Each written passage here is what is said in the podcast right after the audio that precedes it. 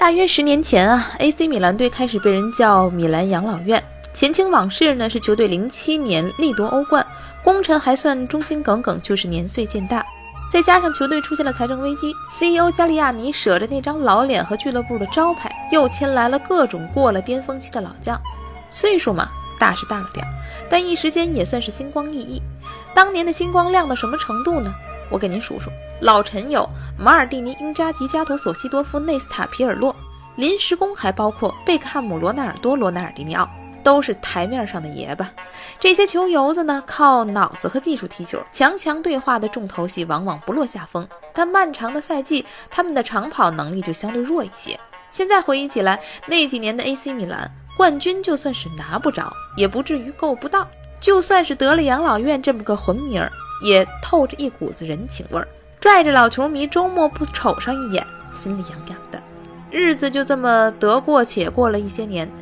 今儿退几个，明儿卖几个，地主家也没有余粮了，最后落得个欧冠资格都混不上的惨淡境况。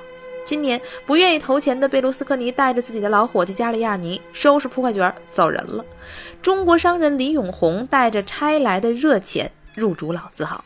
表面上看，李哥顺便把养老院也给拆了，通过疯狂的买买买，新赛季意甲前两轮的首发阵容当中，AC 米兰的平均年龄最小。小到什么程度呢？二十四岁零十三天，不知道的估计以为意甲的中超俱乐部也受中国足协监管，坚决贯彻落实 U 二三新政。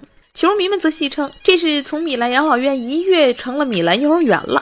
虽然活力无限，但是捏在一起却需要主教练高超的手腕。恰好米兰俱乐部刚刚下课的主帅蒙特拉，在教练界呢也算不上是老手。在他的指导下，本赛季 AC 米兰和意甲排名前六位的球队输了个干净。遂被拿下，新任主帅官宣加图索。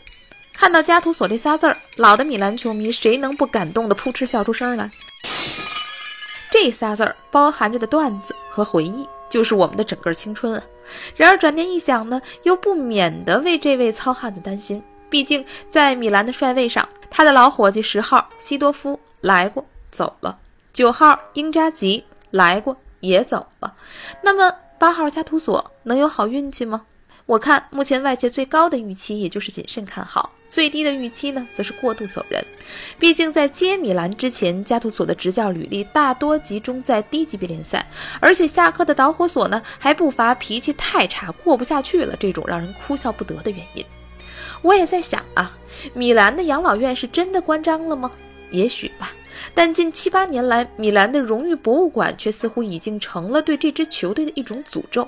管理层躺在过往的荣誉簿上，忆往昔峥嵘岁月稠，时不时点个老兵长回家看看。球迷们看见老熟人急急迎上去，又失望而归。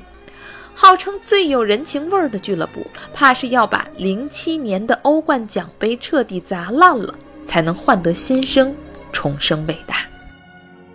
三分钟热度，直击体坛沸点。我是张文。收听往期节目呢，您可以在新浪微博上搜索“文体”，文是新闻的文，体是体育的体。我们隔天见。